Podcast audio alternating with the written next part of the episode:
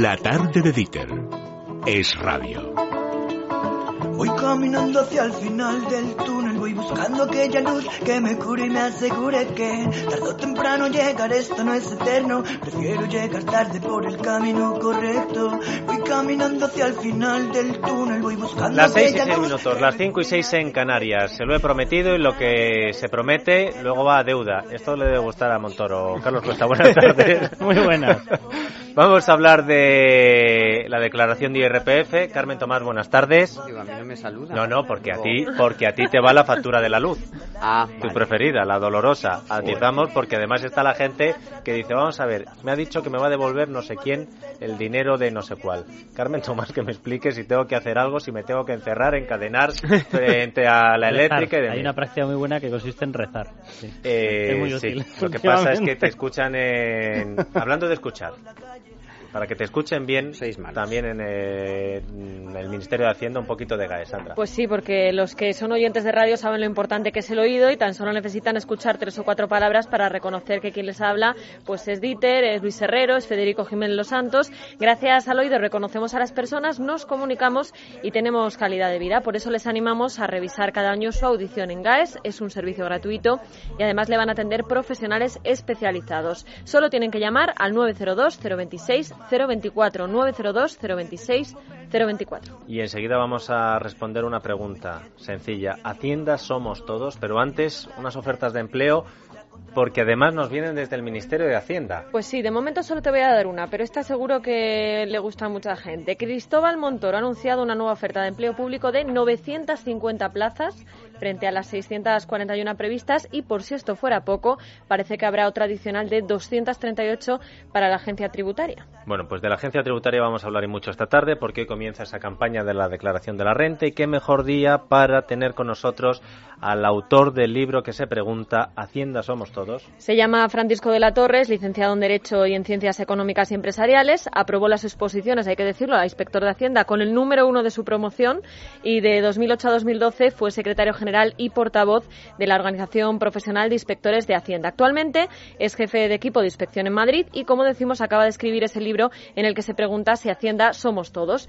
Dice que lo ha escrito porque existe un déficit de información en cuestiones fiscales y lo cierto es que hay que decir, Dieter, que es un ejemplo de claridad y simplificación lo que hace en esta, en esta obra. Don Francisco de la Torre, muy buenas tardes. Hola, buenas tardes. Bueno, hay que decir que los oyentes de este programa ya conocen de este libro porque en nuestra sección de las recomendaciones, además de contarnos dónde se van a comer y esas cosas, John Mueller eh, recomendó este libro y es verdad lo que dice Sandra, que me lo venía comentando durante toda esta semana, que le hemos estado echando un ojo al libro. Y es que hay cuestiones que parecen muy difíciles, de las que eh, esto de la SICAP, esto del impuesto de tal, te echan para atrás, pero en este libro es que al final terminas entendiéndola. Pero antes de que con Carmen y con la ayuda de Carlos empecemos a preguntarnos y a respondernos si Hacienda somos todos, como hoy empieza la declaración de la renta y además eh, usted ha, ha sido número uno de promoción y de estos impuestos, sabe algo, algún consejillo y sobre todo explicar las novedades de este año que le pueda venir bien a nuestros oyentes, don Francisco.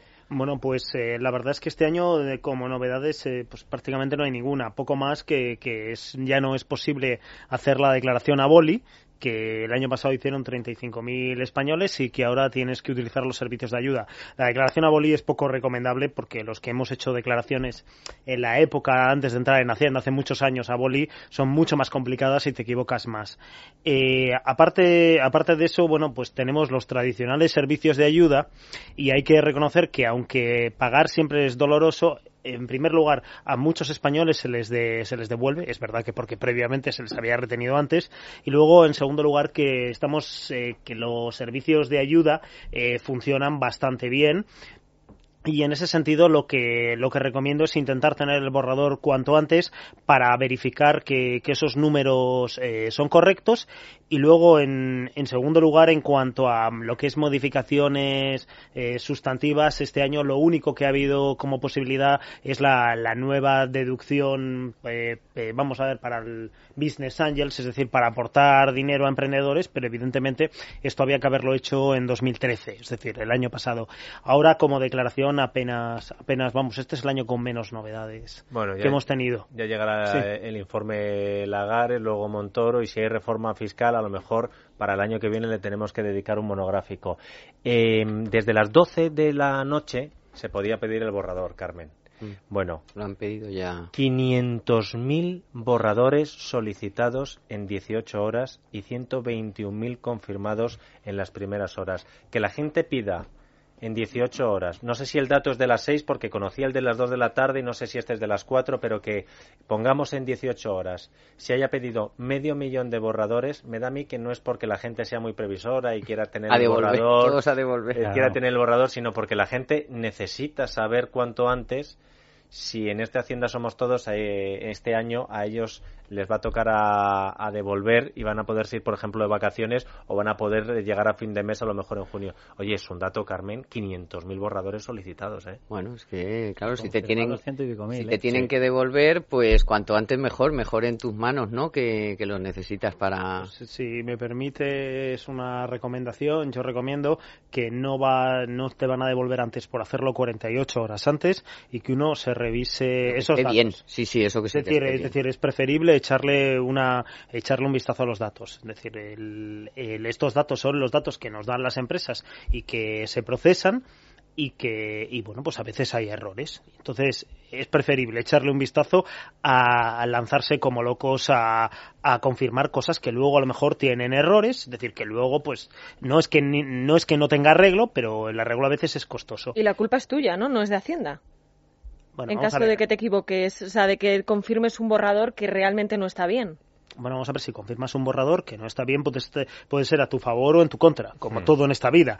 Eh, si es en tu y en ambos casos se puede rectificar. Eh, será tu culpa si tú confirmas datos que son erróneos y debías saberlo y eventualmente y eso supone que pagas menos de lo que deberías y o que pides una devolución mayor y Pero vamos. eventualmente puede haber una sanción, pero vamos, no es El consejo es que, en bueno, plazo, que- ¿no? Sí. Tú puedes No, hacer vamos la a ver, no, que- rectificación, ¿no? Sí, uno puede rectificar, Claro. eh, tiene cuatro años para rectificar eh, y, y si lo haces en plazo, vamos a ver, si lo haces dentro del plazo de declaración, es una segunda declaración, no hay problema. Si lo haces dentro del plazo antes de que llegue una comprobación y eso le sale a uno a ingresar, lo que te giran es un recargo que va entre el 5 y el 20% de lo que has de, de lo que no has ingresado en plazo. Pero que el consejo yo creo que está muy bien dado porque yo creo que hay gente que lo recibe. Ahí te sale el saldo de los datos de los cuales ya tiene disposición Hacienda, que son los empresariales, que son tal, pero pueden no aparecer muchas de las deducciones a las que tú tienes derecho. Entonces, quédatelo, míralo bien, mete los datos a los que tienes derecho de deducción. Si deducción puedes vivienda. asesorarte, asesórate. Efectivamente. No vaya a ser que lo hayas confirmado, ya te olvides de ello y, oye, por ejemplo, estés renunciando a la deducción por vivienda y luego te des cuenta, yo qué sé, ¿sabes? O no te Sí. llegues a dar cuenta que el problema es que, puedes- es el que no problema- te des cuenta. El problema es que no te des cuenta. Si dentro de dos años te das cuenta, puedes impugnar todo tu liquidación y puedes pedir el dinero. Pero, a ver, es todo mucho más rápido y mucho menos costoso eh, si uno mira las cosas cuando las tiene que mirar. Que sí, que sí. Y entonces, bueno, el- a 1 de abril hay que decir que, que no... ¿Qué tiempo hay? qué tiempo hay y que luego pues bueno que está que es todo esto pasa un control informático y como pasa un control informático no nada garantiza que te vayan a devolver en 48 horas Y ahora, ahora Y que luego- no oye nadie de, de Hacienda, que la gente aproveche todas las deducciones porque como casi no han subido el impuesto. No, y una cosa importante que mucha gente no hace y es que mm, solo porque ya eh, no cubre el mínimo para hacer la declaración de la renta, sencillamente no hace ni, ni el más mínima cuenta. Y muchas veces no tienes obligación de hacer la declaración de la renta, pero si tienes derecho a alguna deducción o tal, a lo mejor te conviene hacerla porque a lo mejor te devuelven algo. Bueno, vamos eso a, ocurre. Vamos a entrar en materia. Mucho eh, pensionista, tal, que no la hace porque como no cubre el mínimo, pues, ah, pues no, no tengo obligación. Y este título provocador tiene respuesta, es decir, ¿usted cree que Hacienda somos todos? Pues desde el punto de vista de beneficiarnos de determinados gastos públicos, sin duda. Es decir, si no hay hacienda, pues eh, no hay carreteras, no hay justicia, no hay nada. Eh, esto mm, por una parte. Luego, desde el punto de vista de lo que deberíamos aportar, pues casi, pues mucha más gente de la que uno se cree es Hacienda, en el sentido de que, pues por ejemplo, hay 19 millones de declarantes del IRPF. Es decir, hoy, hoy que iniciamos la campaña. Ahora, desde el punto de vista de que las leyes fiscales se cumplen con una precisión milimétrica y que todo el mundo paga lo que debería, pues la realidad es que no. Y entonces, en el sistema fiscal español, lo más, vamos a ver, el dato más relevante, y para esto no hay que ser inspector de Hacienda, es que la mayor parte de los impuestos se recaudan de las rentas del trabajo. Y en ese sentido, pues, lo que, tampoco hay que ser inspector de Hacienda, pero es evidente que eh, hacia unos somos más Hacienda que otros. Usted aborda en este libro el tema de la economía sumergida, del fraude fiscal.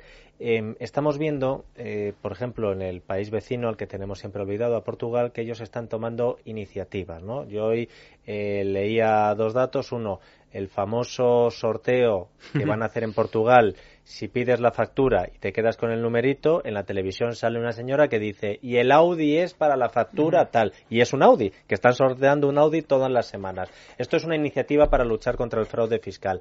Aquí en España, para evitar el fraude fiscal, podríamos hacer más, lo digo porque también hay gente que dice, yo es que no es que quiera cometer eh, fraude fiscal, a mí no es que me mole la economía sumergida, es que por una cuestión de números, si yo cumplo a rajatabla con la normativa vigente, mi negocio no es rentable. A mí me ha expulsado el mercado.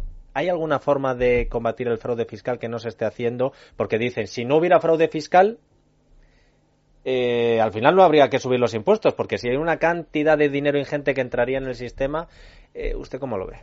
Bueno, pues son, son diversas historias relacionadas y complicadas. Vamos a ver, la, el fraude fiscal no es, no es la economía sumergida. El fraude fiscal es el señor que tiene que pagar unos impuestos y no, y no los paga. Eh, la economía sumergida es la economía que está completamente al margen de, de Hacienda por diversas razones y evidentemente esa economía no paga impuestos, pero además hay parte de la economía oficial que tampoco paga todos los impuestos que tendría que pagar.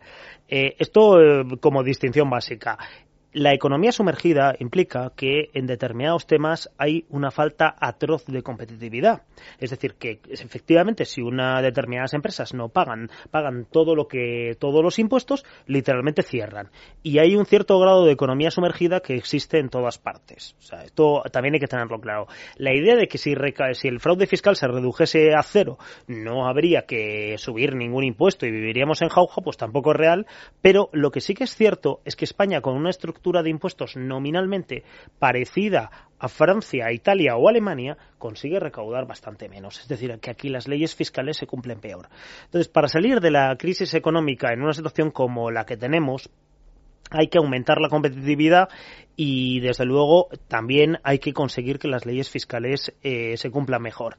El sistema portugués de que determinada gente, bueno, y, también tengamos en cuenta que hay gente que defrauda sencillamente porque quiere ganar más, es decir, hay casos de supervivencia, pero hay casos de una codicia sin límites, es decir, hoy, por ejemplo, conocíamos el caso de un hostelero eh, que había levantado un imperio de hostelería incumpliendo todas las leyes fiscales y de paso todas las laborales. Entonces, claro, la pregunta es qué tipo de economía quiere tener uno si está dispuesto a admitir que, esa gente eh, pues eh, haga estas cosas. Bueno, en este sentido, eh, la, la, idea es que efectivamente la carga fiscal debería, eh, debería bajar para los que ya cumplen y se debería hacer un esfuerzo porque gente que elude legalmente los impuestos porque tenemos un sistema malo o bien que, que, incumple sus obligaciones, pues tuviese que hacer frente a las mismas. Y usted mismo en su libro critica lo del sistema de módulos, que se ha dicho muchas veces que es un nido de facturas falsas, un nido de fraude y tal. ¿Usted ¿Mm? cree un nido de fraude, ¿no? De facturas falsas y tal.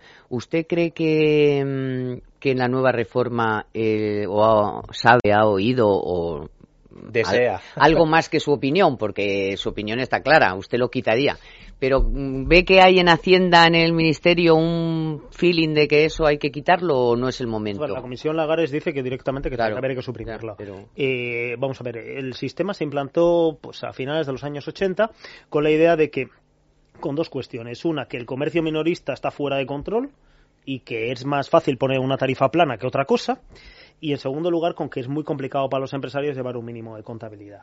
Bueno, ahora mismo con los sistemas informáticos que hay, llevar una contabilidad, aunque sea la legendaria contabilidad de los dos pinchos, pincho de mis facturas, pincho de las facturas que recibo, pues hombre, no es tan complicado y eso se le puede, se le puede exigir. Entonces, ¿Qué es lo que está diciendo ahora mismo la postura más o menos oficial? Es reducir los módulos exclusivamente a la gente que solo trabaja eh, para consumidor final. Eh, esto efectivamente tiene sus problemas, pero vamos, lo que es lo que es una situación literalmente de locos, pero de locos completamente, es tener a un camionero, eh, por decirle un sector concreto, que trabaja, de que hace transporte de mercancías por carretera, que solamente trabaja para, para otros empresarios, ingresándonos un módulo de 10.000 euros y si ese señor factura 300.000 euros a otros empresarios, que estos se deduzcan un 30% o un 25% en el impuesto de sociedades y otro 21% en el IVA. Entonces, es que eso, aunque este señor no emitiese facturas falsas, eh, no es un sistema para recaudar impuestos. Es, decir, esto es, anti, es injusto, es antieconómico, son muchas cosas. Entonces, claro, es el típico caso que, que, pero vamos, esto lo llevamos diciendo, Carlos me conoce, años y años y años. No es Parece mentira que hayamos tenido que llegar a una situación fiscal tan crítica como este. Haberle subido una barbaridad los impuestos a los que ya los pagan para no abordar nidos de fraude tan obvios. Claro, es que luego además van saliendo noticias que a la gente lógicamente le dejan un poquito a cuadro. O sea, la, gente que está pagando impuestos cada vez está pagando más, la que no está pagando le da olímpicamente lo mismo las subidas porque él está situado en la órbita del, del fraude, con lo cual le da lo mismo. Y luego empiezan a salir otras noticias. Claro, por ejemplo, el otro día salía lo de que Hacienda va a hacer una especie como de inspección a los ordenadores de las pymes. Claro, salía en expansión la noticia, que se va a buscar la doble contabilidad. Eh, un mes antes o dos meses antes, que se va a incrementar el mecanismo este famoso de bonus, que ya lo tenían, de eh, los equipos de la agencia tributaria, de forma que tengan más incentivo para buscar. Y de hecho, bueno, eh, Francisco y yo lo hemos hablado esto un montón de veces, son unos incentivos muy curiosos, porque tienes que ir a perseguir una cifra concreta de fraude. Entonces, acabas provocando un sistema en el que se buscan cuantías concretas, pero tampoco sabes si se busca de verdad al defraudador que tiene una gran bolsa, porque en el momento en el que encuentras el tope que te han marcado y dices, ya para qué voy a seguir buscando. Es decir, vamos a ver, vamos a ver, el incentivo estará ahí, pero, pero desde luego muy a menudo levanto actas muy personalmente y muchos compañeros, y, prácticamente todos los compañeros también por, por encima o por debajo. Es decir, no es... decir, yo aplico las leyes con independencia del sistema, de incentivo. Que, yo tengo la sensación de que el sistema eh, no está pensado realmente, o desde luego no está centrado en que los equipos de inspección vayan a perseguir exactamente los focos de fraude reales, sino muchas veces una especie de búsquedas masivas, como, permíteme la, simplificación, pero como una especie como de manual de cumpla estos puntos y a partir de ese momento ya, ya eh, ustedes ya han cumplido sus objetivos. Lo cual yo creo que no es lo que necesita en estos momentos el sistema y que al final se acaba cuadrando las necesidades de recaudación por subidas de impuestos en vez de por ir a los verdaderos nichos. Yo tengo esa sensación. Bueno, es, ya no solamente una sensación, es evidente que el sistema falla cuando hemos llegado a subidas masivas de impuestos eh, con unos niveles de déficit como los que tenemos, con recorte de prestaciones públicas. O sea, eso es evidente que, que falla. Y en cuanto a lo que es la organización, vamos a ver, yo en el libro hablo de, hablo de esto, eh, la organización de la agencia tributaria y su sistema de objetivos claramente, eh, en mi opinión, es mejorable. Es verdad que se están intentando ahora cambiar algunas cosas y, y lo que ahora también como profesionales yo no siempre hago lo que más le conviene a, a, la, a obtener una determinada productividad, ni mis compañeros tampoco. El informe Lagares ha planteado muchas cuestiones, son 414 páginas. El gobierno, de momento, lo que ha dicho es lo de la vivienda no y subida del IVA tampoco. ¿Salen las cuentas, en su opinión? ¿Salen las cuentas si se baja el IRPF y no se sube el IVA? Pues depende de cuánto bajes el IRPF, pero, pero si la, el núcleo del informe era financiar una rebaja sustancial del IRPF mediante el aumento de, vamos, mediante la reclasificación de productos en el IVA. No tengo tan claro que esto hubiese funcionado porque eh, las, las eh, sucesivas reformas, las sucesivas subidas de impuestos de, de IVA han aportado menos recaudación siempre de la prevista, porque en medio de una crisis económica hay empresarios que no pueden repercutir la subida de IVA a precios y entonces o te lo acaban defraudando o recortan costes. Bueno, el caso es que no, eso, ese tema no estaba claro. En segundo lugar, eh, desde el punto de vista de que, de que ya lo han, ya el ministro ha dicho que no van a, no va a haber reclasificación de productos, estos eh, no se puede hacer una rebaja del calibre de la que propone. ¿Qué dos alternativas habría? Pues una a medio plazo, que sería eh, luchar contra el fraude y mejorar el cumplimiento de las leyes fiscales, y a corto plazo, eh, una reforma como la que propone Lagares, si no se pretende reclasificar los productos, solo sería compatible con las obligaciones que se tienen en España con un recorte sustancial del gasto público. Porque aunque haya políticos que digan que no, yo lo sostengo en mi libro, que en España hay un problema de ingresos, pero también hay un problema de un gasto público excesivo, aunque no sea más que por la razón de que nunca hemos logrado recaudar las cuantías que nos estamos gastando tanto en 2012 como en 2013. Pues precisamente nos acaban de anunciar que va a haber más empleo público y, una parte de ese empleo público se va a la agencia tributaria. Usted dice que es una organización pequeña. ¿Cree que es solo pequeña en tamaño o también precisamente porque es pequeña en tamaño le faltan medios? ¿Usted cree que con esta ampliación de la plantilla es suficiente para garantizar una mejor gestión de, la agencia o, o además de personal le falta otra cosa, otras cosas? Bueno, faltan más cosas, pero vamos, esencialmente falta muchísimo personal. Eh, tenga en cuenta que si en, Francia hay 140.000 personas dedicadas a la lucha contra el fraude, en España hay 26.000. Es verdad que nuestra informática es bastante superior, por eso hemos estado hablando antes del borrador y estos datos no los reciben en prácticamente ninguna parte, pero eh, lo que es cierto es que necesitaríamos más gente para luchar contra el fraude y 269 personas en una organización de 26.000, pues no hay más que hacer los números, es una, eso poco más o menos equivale, no equivale ni siquiera a las jubilaciones de un año. Es decir, esto lo único que, que haces es poner una pequeña, es intentar dar una pequeña ayuda. A ver, la función pública española seguramente tenga eh, exceso de gente, pero hay sitios donde claramente falta, como es en la agencia tributaria, y otros donde se, eventualmente pueden sobrar. Hay, hay, una cantinela habitual siempre que se habla de esto, y lo suele sacar, por ejemplo, Izquierda Unida es un habitual de, este mensaje, que además lo, mencionaba Francisco antes. Si consiguiésemos llevar el fraude al cero, entonces podríamos estar todos dentro de una órbita fiscal mucho más normal, mucho más asumible y bajar los impuestos, etcétera, etcétera. De esos datos que habitualmente se manejan, que siempre se habla entre el 20 y el 25% de economía sumergida que tiene este país, realmente eh, cuánto es la economía sumergida que se podría aliviar. Es cierto el dato, estamos todo el día dándole vueltas a un dato que dices, oye, como economía sumergida, que es a saber cuál es la real.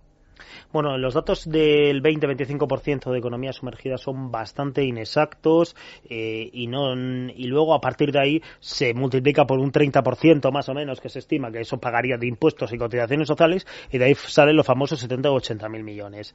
Eh, bueno, yo creo que esto no es, eh, vamos a ver, en todas partes hay economía sumergida, seguramente este dato quizás pueda ser un poco excesivo. Si es cierto que parece que por todos los estudios que tenemos más economía sumergida y más fraude fiscal que otros países. Y en este sentido, eh, la idea de tener unos impuestos como los franceses o los alemanes y recaudar menos indica que, bueno, que fallamos obviamente en algo.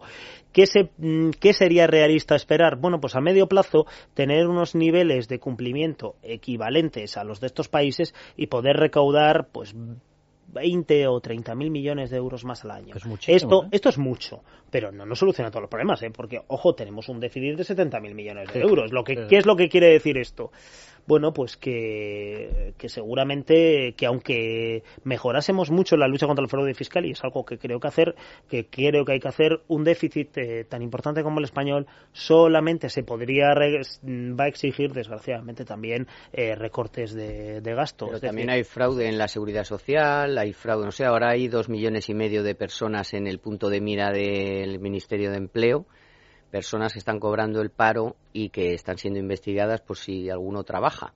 Es decir, que el fraude no solamente es en la declaración de la renta, sino que hay otros tipos de fraudes que en el caso, por ejemplo, de, del empleo, pues aliviaría las cuentas de la seguridad social. De ahí Hombre, solo que el de Estado... 20.000 o 30.000 millones de, de ahí euros que, sería una De ahí ¿eh? que el Estado le tenga que dar menos a la seguridad social. O sea, no, vamos, a hay, fraude, hay fraude en ingresos, por ejemplo, por cotizaciones que que, efectivamente no se ingresarían y luego hay fraude en gastos y subvenciones que no se den que no se dan a quien se deberían dar o que no se deberían dar en absoluto. Bueno tenemos tenemos problemas de ingresos y de gastos. Yo lo único que quiero transmitir en esto es que hay que ir hacia un cierto realismo fiscal.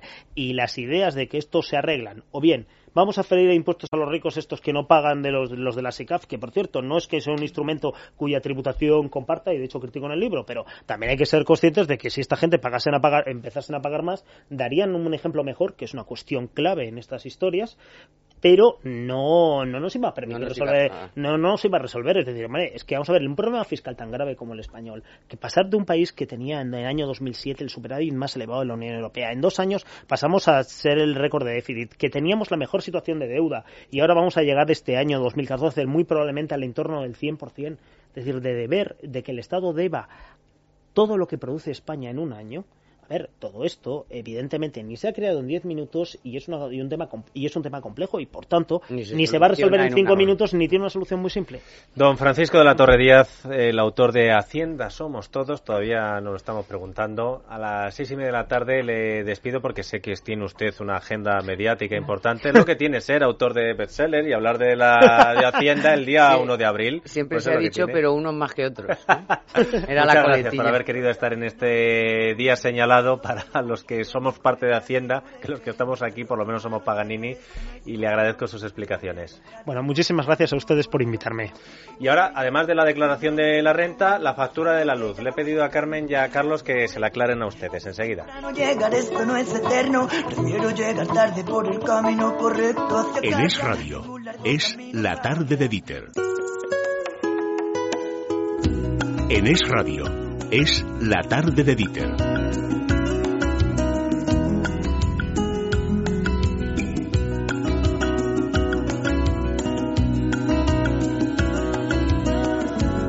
Seis y 35 minutos, 5 y 35 en Canarias. Lo único bueno de hablar de la que siempre está ahí, la que nunca te abandona, la factura de la luz, es que el sutil realizador de este programa siempre adorna esta parte de, del contenido con Luz Casal, que es un placer escucharla. Pero al margen de, de Isabel Vizcaíno, le he pedido a Carlos Cuesta y a Carmen Tomás que por favor, había mucha gente, muchas dudas, Sandra lo sabe, claro, dijo el ministro de Industria, el señor Soria, ah, que los, eh, las eléctricas tienen que devolver a los consumidores 200 millones. Y esas colas que se ven no es para ir al cine.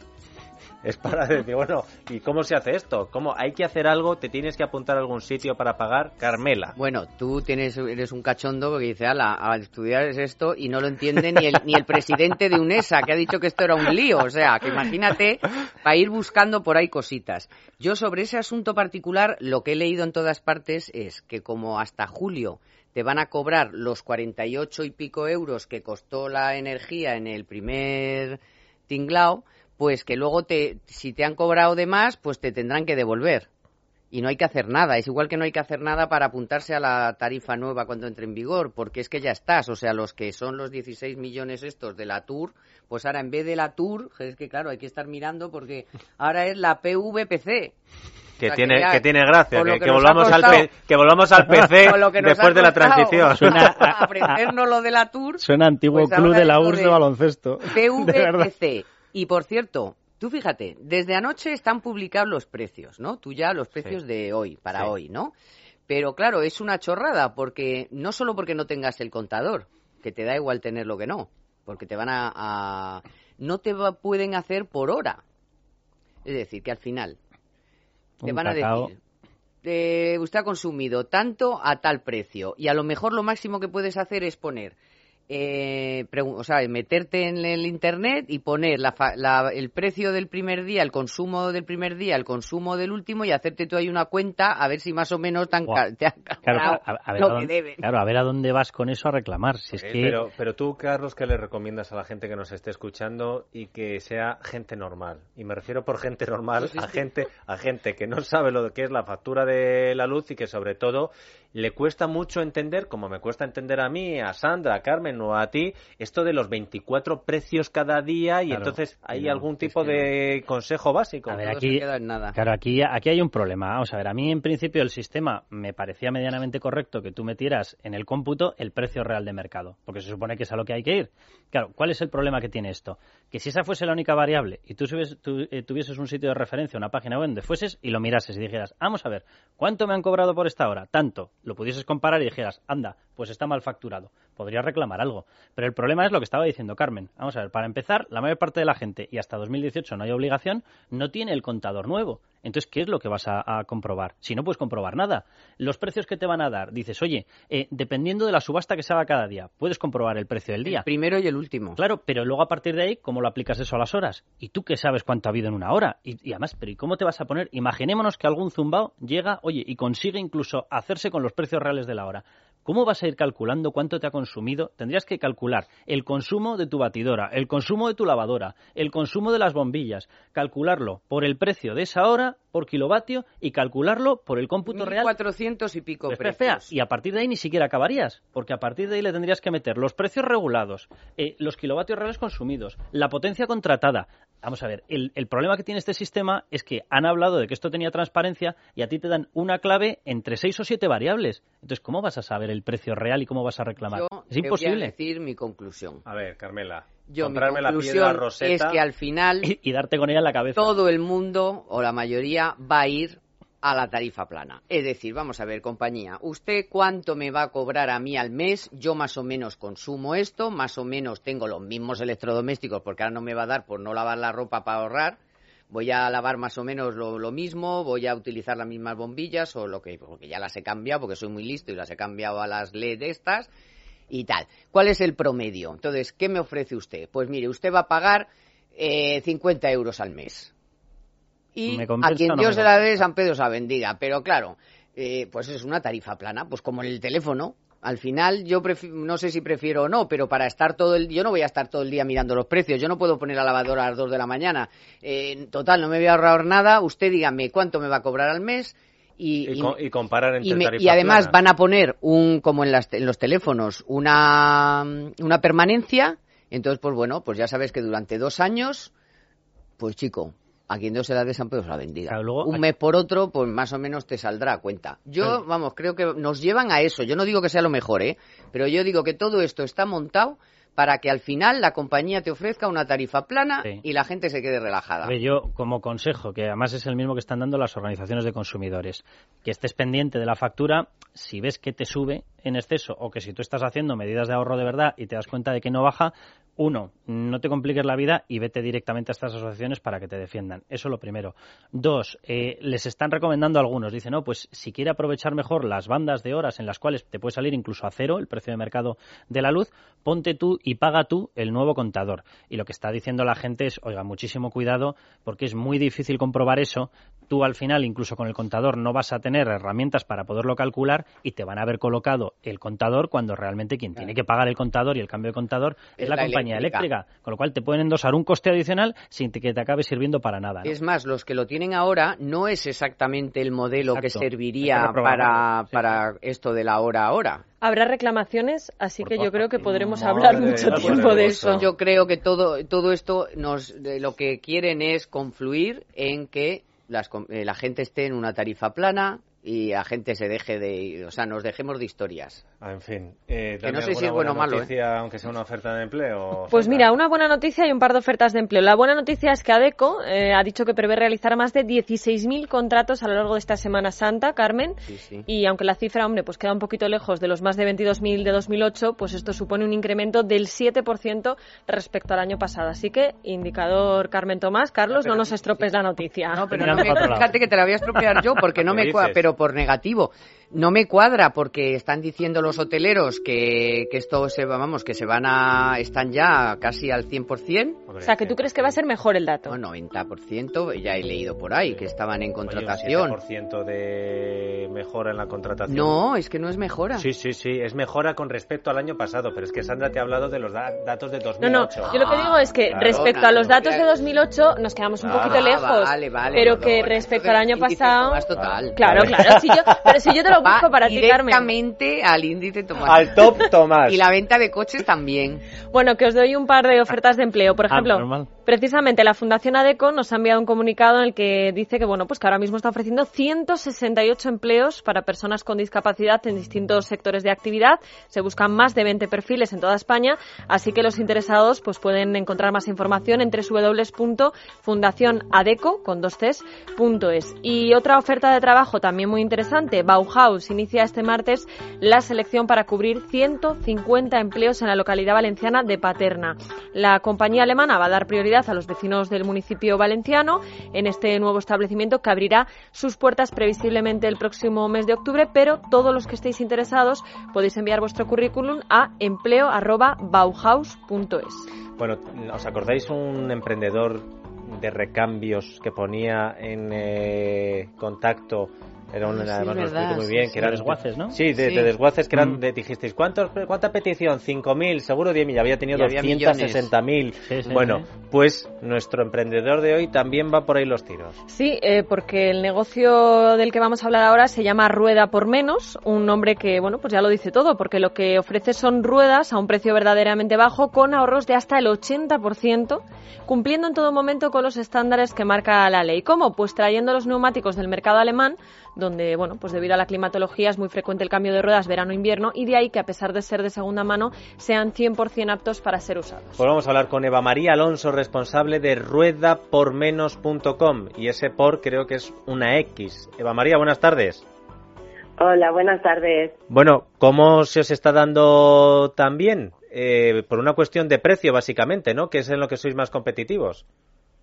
Pues se nos está dando muy bien, sobre todo, pues no hace más falta más que oídos, ¿no? Lo que se está escuchando, que es el recibo de la luz, que si los sueldos, que si el, que si los contratos, pues precisamente por eso, por la situación que hay, eh, la gente busca una alternativa a los precios pues que hay ahora en mercado y pues nos hemos desmarcado de todo lo que había en el neumático hasta ahora. Hasta ahora era un neumático nuevo, que siempre hay ofertas, pero justo nunca coinciden con la medida que tú tienes en tu coche. Mm. Y bueno, pues hemos buscado una alternativa, una alternativa que bueno, pues de seminuevo, pero de fuera del, del submundo del seminuevo, que procede, pues bueno, de, parece que viene de mundos ocultos, no, el nuestro viene de calidad y bueno, pues eh, ofrecemos una alternativa económica y, y yo creo que muy buena, por eso estamos triunfando. Claro, María, o sea, vosotros lo que hacéis es coger una rueda que, que más o menos cuántos meses o cuántos kilómetros puede tener de, utilización. Pues eh, por regla general, nosotros todas las ruedas que tenemos son ruedas, como me dicen en los talleres, que no están caducadas. ¿no? Nosotros traemos ruedas eh, normalmente que se han utilizado a lo largo de un periodo, de un periodo por la climatología. Eh, nosotros traemos los neumáticos de Alemania, eh, entonces allí la climatología pues eh, provoca, ¿no? eh, bueno, la climatología y la normativa que tienen legal provoca que se hagan cambios constantes de neumáticos y bueno, pues eh, eh, nosotros nos nutrimos de estos neumáticos, o sea que son neumáticos bastante nuevos y pues con un uso pues eh, como máximo del 60%, vamos, perdona, como máximo del 40%, es decir, que tenemos un 60% restante mínimo de, de utilización. ¿Y el ahorro? ¿El ahorro de precio cuánto es?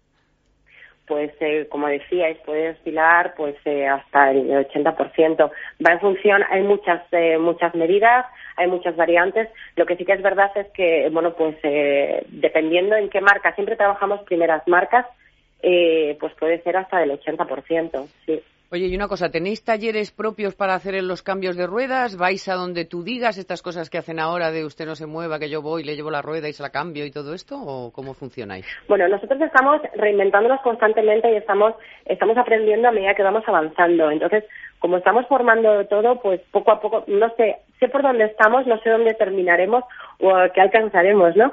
Pero de momento lo que tenemos es, nos nutrimos de una red de colaboradores. Trabajamos con colaboración. Ah. Nosotros eh, vendemos neumático online y todos los neumáticos los podemos vender. ¿Por qué? Porque tenemos talleres que nos dan servicio, que nos, nosotros le mandamos el cliente para que ellos tengan un beneficio también, un cliente que conocen, un cliente nuevo, eh, bueno, pues que antes no tenían y que aparte le van a cobrar el servicio del montaje y el equilibrado. Nosotros vendemos el neumático, ellos hacen un cliente, y entonces nos nutrimos de colaboradores. Oye, con el margen que se saca con la rueda, incluso pagando el coste de, del cambio en un, en un taller, ¿te sigue saliendo rentable? Sí, porque el, coste del cambio en un taller eh, también lo vas a tener. En circunstancias normales, si con un neumático nuevo lo tienes. Eh, lo único que te lo enmascaran con el precio. Yo me estoy encontrando cuando llamas a muchos talleres, pues que te dicen, claro, y pues no sé qué cobrar tal, porque yo esto es lo mismo que cobro, pero lo incluyo en el precio.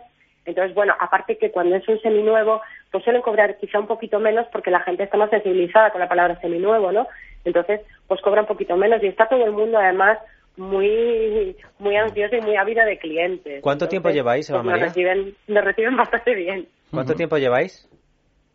Pues llevamos poquitos meses, parece mentira, pero así como en serio, pues llevaremos unos cinco meses, como mucho, cuatro, ¿Y a, cuánta gente habéis contratado ya? Pues mira, de momento eh, somos siete personas, siete personas. La logística del negocio es compleja, entonces sí que nos hace falta gente para llevar tan poquito tiempo. Pues sí tenemos, sí, bueno, pues sí tenemos gente porque nos tenemos varios almacenes. Luego, pues hace falta lo que es el mantenimiento de la web, lo que es la gestión comercial, de momento también es verdad que estamos como volcándonos todos nosotros mismos, ¿no? Pero sí nos hará falta en breve ampliar porque esto pinta muy bien. Oye, pues cuando haya esa oferta de empleo, avísanos, ¿vale? Que de malas noticias vamos sobrados, de buenas estamos un poquito ávidos. Eva María Alonso, responsable de ruedapormenos.com, muchísimas gracias, un beso muy fuerte y mucha suerte. Muchas gracias a vosotros.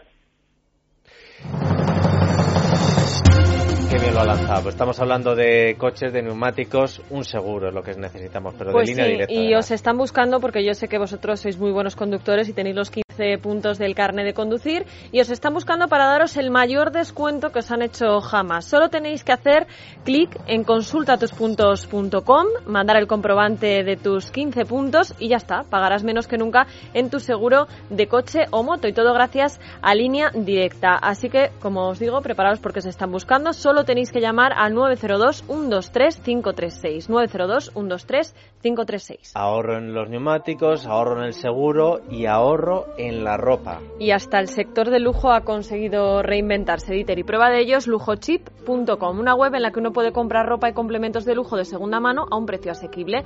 Todo comenzó cuando una de las socias quiso deshacerse de algunos artículos de valor que ya no utilizaba, los puso a la venta y se dio cuenta de que la cosa funcionaba. Y así acabó abriendo la tienda online de la que hablamos y un showroom en Madrid para aquellos que aún tengan reticencias a la hora de comprar por Internet. Bueno, ¿qué posibilidades hay de tener dos emprendedoras en este programa y que las dos se llamen Eva María? Uh. Pues fíjate, Eva María Nicolás, socia y directora Bueno. de marketing de lujochip.com. Muy buenas tardes. Hola, muy buenas tardes. Bueno, a pesar de que estamos hablando de lujo y eso puede echar para atrás a alguien, creo que el perfil de vuestros clientes es precisamente clase media, media alta, ¿no? Sí, efectivamente, nosotros lo que intentamos hacer es crear un lujo asequible y accesible a todo el mundo. Pero un lujo, explícanos un poquito más. O sea, exactamente qué es o, o a qué precio se puede conseguir. ¿Y qué, son y de qué- segu- y qué vendéis? ¿Son de Claro. segunda mano? Sí, vamos, en Lujochip.com es una empresa que lo que vende es moda de segunda mano de marcas lujo, premium y vintage. Y entonces eh, se convierte en asequible y accesible o ecolujo, como lo llamamos, porque puedes encontrar prendas desde un 60 hasta un 90% por debajo de su precio original. Y detallas cómo andáis, es decir, o sea, si, si lo que estáis ofreciendo son, eh, yo qué sé, destallajes, lo que estáis ofreciendo son eh, productos con tara, o sin más es que sois capaces de comprar catálogos enteros y tal y ofrecerlos a un precio mejor. No, nosotros lo que hacemos es que realmente hacemos intermediarias y entonces eh, la ropa que tenemos es ropa dejada por depositantes, o sea, por sus propios dueños, Ajá. que lo que quieren hacer es renovar su armario y, y, nos lo, y lo ponen a la venta. Entonces, nosotros trabajamos con estas depositantes, que son nuestros proveedores, y son prendas únicas y exclusivas, porque solamente tenemos una de cada. ¿Y de qué marcas y precios estamos hablando y qué garantías dais vosotros como intermediarios? Pues a ver, de marcas estamos hablando de primeras marcas como pueden ser Prada, como pueden ser Loewe, Escada, Dior, Chanel, eh, Carolina de- Herrera, bueno, esto por aquí todo lo que es lujo y premium. Y de precios, pues todo depende de, del precio original. O sea, tenemos, podemos decir que la prenda más cara que tenemos quizás es ahora mismo un, un Birkin que nos acaba de entrar por unos 3.500, 4.000 euros hasta piezas de 20, 25 euros. Mira, una corbata de Armani, chicos. A ver, a ver, a ver. a ver. Una corbata tonos verdes Armani que Esa costaba va, va con eh, 100 el euros, tono sí, para que cambiéis. de Carlos Cuesta. 35. De 100 a 35. De 100 a 35. 35 de Armani. ¿Y ese, por ejemplo, qué, qué uso tiene?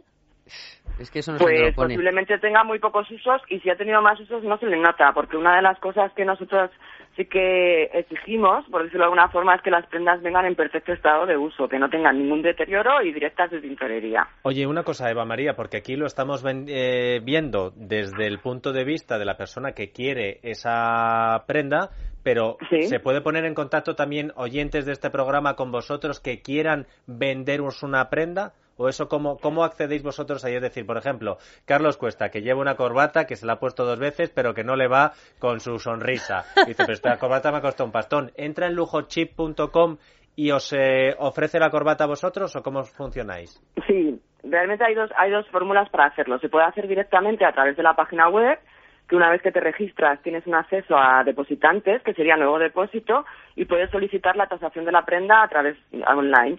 O te puedes acercar a nuestro showroom, que está en Francisco Silvera 66, y dejárnosla para que hagamos una tasación. Lo que nosotros no hacemos es que no compramos las prendas directamente, nosotros las cogemos en depósito. Ah. Y una vez que se vende es cuando hacemos la liquidación. Ah, amiga, no, pues esa idea está muy bien, porque Claro, no hacer si la no- inversión y tú lo único que haces es De- eh, eh, de intermediario. Ay, qué bien pensado. Oye, Hombre, inversiones claro, porque si hacemos no lo que es que- realmente toda la, la promoción no, de la digo, prenda y para la venderla y todo lo por que supuesto, conlleva. y pagar los sueldos, que no es poco, y Sí, la seguridad claro, social, pero... inver- invertir en un estocaje y el desarrollo online, y la fotografía y porque con no la- nos si olvidamos vende, de que vendemos lujo, si no, aunque no. sea de segunda mano. ¿Y todo lo tenéis de, eh, de particular a particular o, o tenéis también eh, con marcas directamente o no?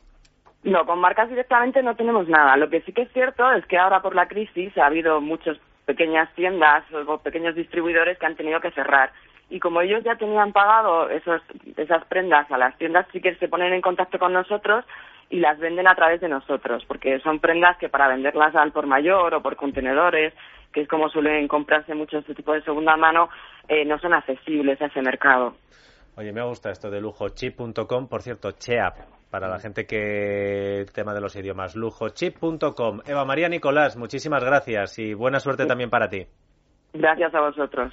Pues mira, yo creo que hemos tenido un programa redondo y esta sección ya ni te cuento. Primero IRPF, luego un poquito la factura de la luz, luego neumáticos, luego ofertas de empleo y luego lujochip.com. Hemos ido de, de menos a más, ¿eh? de, de más, de más susto. ¿eh? Y encima no hemos dicho lo mejor, que el sábado a las 2 de la tarde, Economía para Eso Todos, el es. mejor programa de la radio mundial. Carmen Tomás, hasta la semana que viene. Hasta Carlos el. Cuesta, lo mismo Hasta te la digo. próxima. Hasta mañana, amigos.